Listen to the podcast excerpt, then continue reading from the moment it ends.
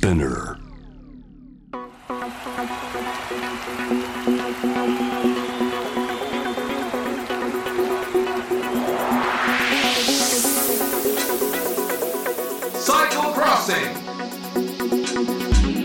サイクルロードレースファンの皆さんこんにちは。J-WAVE ナビゲーターそして J スポーツのサイクルロードレース実況の、えー、サッシャでございますえ今年5月6日に開幕しましたジロデイタリアを皮切りに7月のツール・ド・フランス8月9月のブエルタ・エスパーニャと世界三大自転車レースグランツールのシーズンが今真っ只中でございます。えこのサイクルクロッシングではですね私サッシャがさまざまなゲストをお迎えしましてサイクルロードレースにまつわる情報を発信していくというポッドキャストプログラムなんですね。この先ツール・ド・フランスがね7月に開幕するわけですがそれまでは選手そして自転車競技そのものにフォーカスを当てていきます。今回のテーマはこちら。進化する自転車機材。はい、えー、前回に引き続きゲストはこの方です。日本自転車界のレジェンド元オリンピアン兄貴ブリヂストンサイクル株式会社飯島誠さんです。よろしくお願いします。よろしくお願いいたします。まあ前回はね選手がどういう一日を過ごして、はい、あのレースに挑んでるのかっていうのをね詳しく紹介していただき非常に分かりやすかったんですけど、はい、やっぱりあのサイクルロードレースは機材を使うスポーツですから、はい、その自転車というのもねまあ前回で言うとパフォーマンスに大切なのはご飯とか、はいえー、マッサージとか睡眠とかいろんな話がありましたけれども、はいうん、自転車そのものもやっぱりパフォーマンスに大きく影響するわけですよね。めちゃめちゃ影響してきます。はい。えー、まずはそのまあ我々もこうシティサイクルといわれる、まあ、ママチャリ的なものか、はい、最近では e バイク乗ってる、まあ、電動自転車ですね、うん、乗ってる方も多いと思います、えー、小径車からしっかりとした結構ファットバイク的なものまで街中でもいろいろ見かけます。はたまた、えー、ロードバイクを街中で乗って、えー、移動に使ってる方もいると思うんですがまあ我々の乗ってる自転車とそしてあのプロがツール・ド・フランスなどで走ってる自転車まず何が違うんでしょう？まずその目的が違いますよね。はい。あの、プロ選手が使ってる自転車っていうのは、勝つことが目的、速く走ることが目的なので、うん、余計な装備っていうのは一切ついてません。はい。カゴ、泥よけ、スタンド。当たり前ですけどついてません。そうですね。はい。で、あとは、あの、基本的に選手が使ってるのも、あの、昔は OK だったワンオフのパーツって言って、はい。市販されてないパーツを使うことが認められてたんですけど、えー、ちょっとやっぱそっち傾向になりすぎてってしまったので、はい、基本は売ってるパーツしか使っちゃダメですよっていうのがルールであります。つまり、意外や意外。はい。まあ、お金さえ出せば、買える自転車で選手たちは世界トップのツール・ド・フランスなどを走ってるということですか？そうなんですよ。サッシャさんがね、こう、いつもやってる、あの、モータースポーツ、はい、実況してる、ええ、絶対買えないですよね。まあ F1 買え、まあ、えー、まあ F1 とか買えって言われると、なかなか、まあ、ねえ、あのーはい、前澤さんぐらいだったら買えるかもしれませんけど、通常は、ね、お店に行って、はい、買いたいですっていうのはないですね。はい。で基本自転車、えー、プロ選手たちに乗る自転車も、だいたい120万円ぐらいから、はい、まあ200万円弱ぐらいなんですよ。すごい自転車ですよ。車の値段ですけどもね。まあ、はい。はい、まあ通、通常のもののやっぱ20倍とかはするんですけど、はい。まあ、そのくらい出していただければ、まあ、あの、普通の方でも買って、えー、プロロードレーサー気分を味わうことができる。なるほど。そうすると、その、はい、先ほど、まあ、一般の自転車に比べて、例えば余計な装備はついてないとおっしゃっていましたが、はいはい、その、我々が、えーまあ、気軽に手が出る、まあ、10万円から20万円ぐらいのロードレーサーと、はい、その200万円の差って何なんでしょう？あのまず重量がやっぱ軽いですよね。おはい、で重量も一応、あのー、加減が決まっていて、うん、6.8キロを下回っちゃいけないんですよ。はい、なので重量の、まあ、軽量化の争いってのは、まあ、6.8っていうのが一つ目安になって、はい、あとはやっぱ速く走るためにもうともかく空気抵抗が少ない、はい、ホホルムになってます。でも自転車ってそもそも細いから空気抵抗もともとそんなに変わらない気がするんですか？と思うじゃないですか、はい、普通の自転車ってパイプっていうのは大体丸いパイプが多いと思うんですけどあそうですね。はいはい。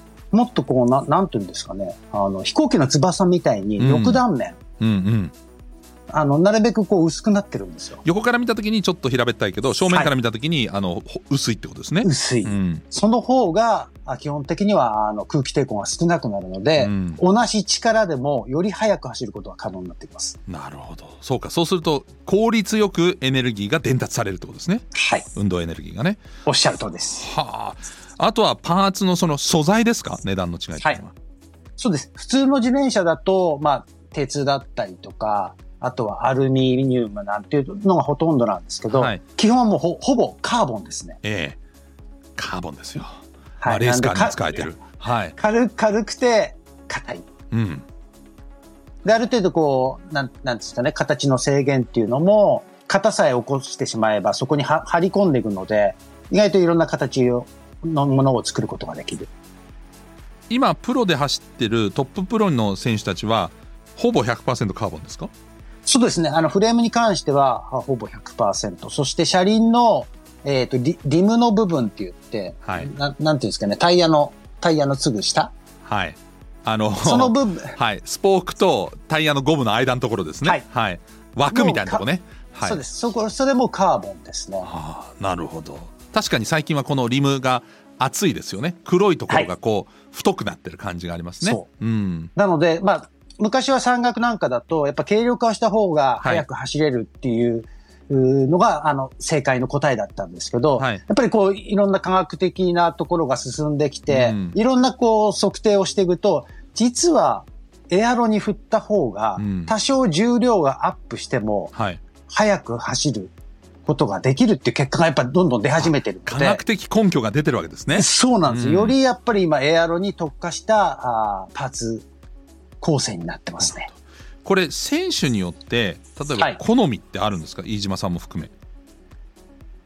好みはあるんですけど基本的にそのそのもの自体の性能がかなり高いレベルまで上がってきてるので、はい、あのポジションの設定っていうのは各選手ごとのになるんですけど座る位置とかあのハンドルの位置高さとか、そういうことですね。多分基本的なフレームっていうのはもう本当に SML みたいな感じです。ええやっぱりあとはあの大体その契約してる自転車メーカーみたいなところに、はい、そうですそうですからの供給になりますもんね。マテリアルのそのパーツの選択度の自由度っていうのはほぼないですね。なるほど。そっかその契約したメーカーと選手たちが、はい、えー、チームの中で、えーまあ、自分に最良のセッティングを決めていくと。そうですね。あとは、例えば自分がこれ乗りたい今日はこっちの軽いモデル、エアエアロより軽いモデル乗りたいっていうことで、いや、チームが、監督が、もう今日はもう絶対エアロ乗れって言ったら、もう選手はそれに従わざるを得ないです、ね、なるほど。まあ、プロ契約してるわけですからね。はい。エースなんかだと多少やっぱ裁量はあると思うんですけど。なるほど。はい、はい、そしてあのブリヂストンサイクルでお勤めでも今あります飯島さん最近の自転車はそういう中でもどんな進化を果たしてるんでしょうか？そうですね。まずは、あの、ブレーキの進化。はい。ブレーキはもうほぼ100%ディスクブレーキになりましたね。ね昔はあの我々も自転車乗ってる時にあのちょうどブレーキシューって言ってね、はい、あのちょうど車輪の左右からガッて挟んで止めて、はい、あれがなくなるとブレーキ効かなくなっちゃいますけど、はい、それがほぼ主流だったのが今ブレディスクになってる。ディスクになってますね、やっぱり制動力がものすごくやっぱ格段に上がりましたね。はい。まあ、車のブレーキの形に近いんですけれどもこれは車輪の真ん中に、まあ、あの金属のディスク、はい、プレートがあってそこをはなんて挟む形で止めてるっていうことですね。そうですね。はい。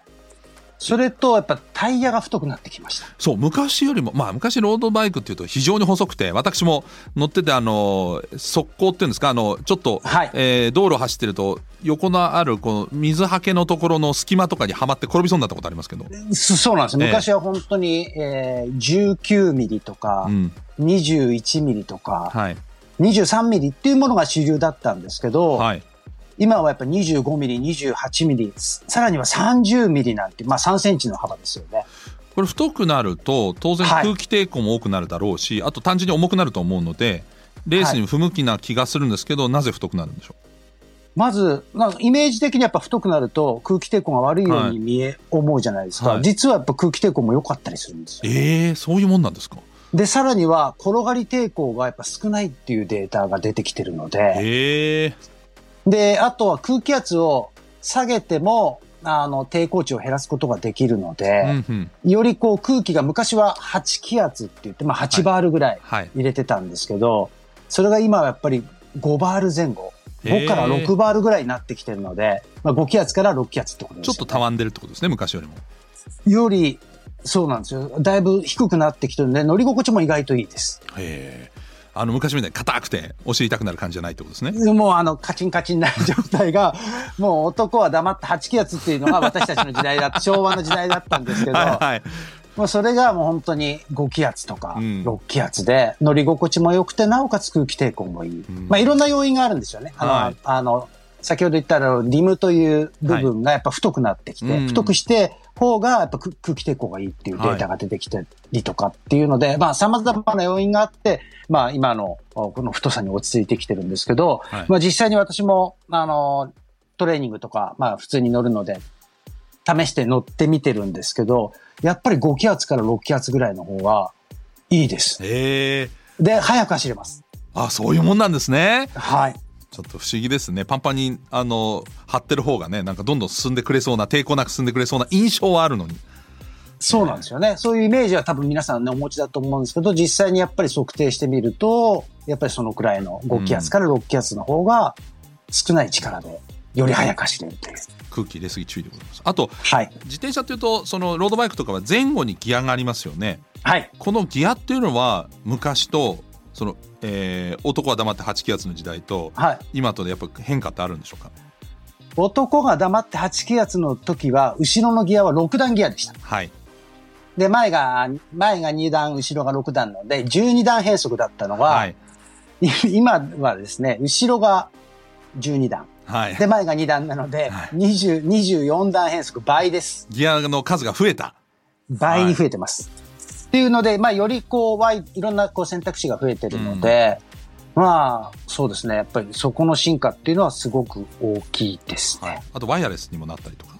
あ、そうです、そうです。今ですね、あの、電動自転車とは違うんですけど、変速を電動で行うことができる。はい、で、さらにその電動で行うのを今、ワイヤレス化になってるので、まあ、ともかく自転車が横から見ても前から見ても、はい、すっきりした状態になってます。そうですよね。紐がないので、はい、あの、ハンドルについてる、はい、えー、ブレーキのところに、まあ、大体ギアの、まあ、シフトレバーがついてるんですけど、はい、それがもうボタンをピッと押すと無線でつながってる後ろのギアが電気的にピッて動くっていうね。はいそうなんです。ブレーキをかけるブレーキブラケットっていうところに、まあ、ブレーキをかけるところと同じところにスイッチがついてて、うんうん、まあ、ブレーキをしながら変速することもできますし、こう、立ちこぎをしながら変速することもできたりとかって、はい、まあ、そのあたりもすごいですね。すね。進歩が。はい。はい。あとはね、やっぱり選手たちが着るウェア。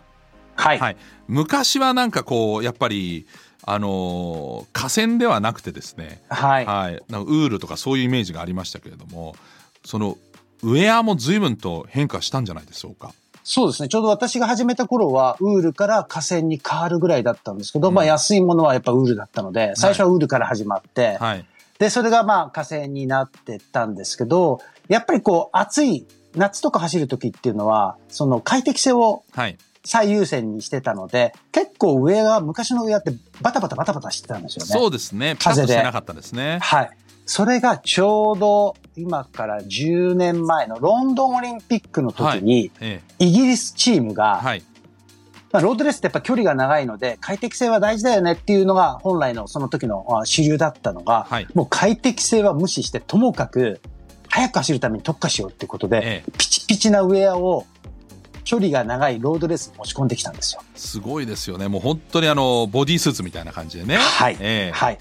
で、逆に今それが主流になってきて、まあ今回、あの、ジロデイタリアでタイムトライアルが2回あったんですけど、はい、その時に、えー、優勝した選手が使っていたウェアが、完全フルオーダーで1着、はい、なんと40万。ええー、いそのウェアだけで40万ですか ?40 万です。うわでで、さらにシューズカバーって言って、シューズの上に、こう、はいうん履く、あの、なん、なんていうんですかね、オーバーソックスみたいのがあるんですけど。はい、あの、靴をかぶせるものです。そうです。靴にかぶせて、これは靴の凹凸を減らして、空気抵抗を減らす、ね、空気抵抗を減らすものも15万。ええー、?15 万ですか？なので、ウェアだけで65万ですね。うわそこにヘルメットとかもあるわけでしょ？そうです、そうです。だから、トータルパッケージも軽くやっぱ200万超えてきてるんじゃないですか。自転車の値段と同じぐらいじゃないですか？いや、そう、そうですね。ええはい。非常に、非常に、まあ、効果。まあ、それってね、かなり特別なものなんですけど、まあでも、あの、やっぱりそこで結果を出したので、ちょっとこの流れっていうのはこの先も続いていく傾向にありそうですね。これはさっきのシューズカバーの時もその空気抵抗の話しましたけど、はい、あくまでもそれ全て空気抵抗を低減させるためなんですか？低減させるためです。もうそれも明らかにやっぱ数値で、このくらい10キロ走ったら何秒少なくなりますっていうデータが出てるので。ウェアもそんだけ違うんですか？ウェアも違いますね。うん、もちろんウェアの中にもいろんな厳密なこうルールがあって、あの、表面に突起物をつく作ってはいけないとかっていう細かいルールもある中で、はい、まあ本当にギリギリのところを攻めていったものなんですけど、うん、やっぱそれだけ差が出るってことは、やっぱりそのね、今回もやっぱかなり僅差な時もあったので、やっぱそれでやっぱ勝利を買うことができると思えば、値段っていうのは確かに高くないかもしれないですね。そうですね。まあ直前まで3秒差だったので3秒って言ったら今のことで言えばそのウェアだけでひょっとしたら変わってしまうかもしれないタイム差ですもんね。逆転可能になるかもしれないですよね。えー、あとヘルメットも昔はその通気性をよく蒸れないためにね穴がいっぱい開いてるイメージがありました。はい、最近のあのサイクルロードレースを見るとあのあんまり穴が開いてなくて蒸れちゃうんじゃないかなってあの勝手に、えー、人の頭髪が気になってしまうんですけれども大丈夫なんでしょうか？あのおっしゃる通り、やっぱ穴の数っていうのはすごく減ってて、それもやっぱりこうヘルメットって一番あ、まあ、体の中でも前の頭なので、はい、結構前傾姿勢を取ると、前に来るじゃないですか。はいなのでヘルメットの重要性、空気抵抗を削減するっていうのはすごく重要になってきて、ええ、穴は少なくなってます。ただ、意外と風も中に入るので。穴開いてなくても？大丈夫です。あの、ちょこっと空いてるんですよ。ええ、完全に密閉はしてないんで、まあ、なんとかそこで選手たちは大丈夫という。なるほど。そのか、えっ、ー、と、空気抵抗も良くて、ある程度こう、快適性も担保されてるっていうのが今の新しいマテリアル。しかしもう勝つため自転車で速く走るためのもうそのなんか追求するところがすごいですね。そうなんですよね。本当にここ2年3年であら、ありとあらゆるものが数値化可視化されてきて、まあそのデータを見せられたら選択肢ってやっぱ選手はもう勝つためだったらこっちだよねっていう。なりますよね。なる、なると思いますね。そんな中、ブリヂストンサイクルもきっとその、はい、えー、選ばれるために素晴らしい自転車を作ってるんじゃないですか？そうですね。もうブリヂストンサイクルもいろんなやっぱりその風洞実験を使ったりとか、はいまあ、あとは本当に合成なんかっていうのもいろんなシミュレーターを使ったりとか。うん、で、やっぱりありとあらゆるものを使って1秒でも、1着でも速くなるような自転車っていうのを日々開発してます。はい、おですから、ぜひとも、ちょっとブリヂストンサイクルの自転車も日本のメーカーとしてね、そうですね。あの、身近で手に入る自転車でもありますから、はい、もう世界に負けないように頑張っていきたいと思います、はい、その開発の裏にはですね元オリンピアンの飯島さんの知見もあるということで、はい、えー、チェックしていただきたいと思います、はい、えー、前回今回と飯島さんどうもありがとうございました。はい。ありがとうございました。はい。次回はですね、えー、今年のジロデイタリアを飯島さんと振り返ります。お楽しみに。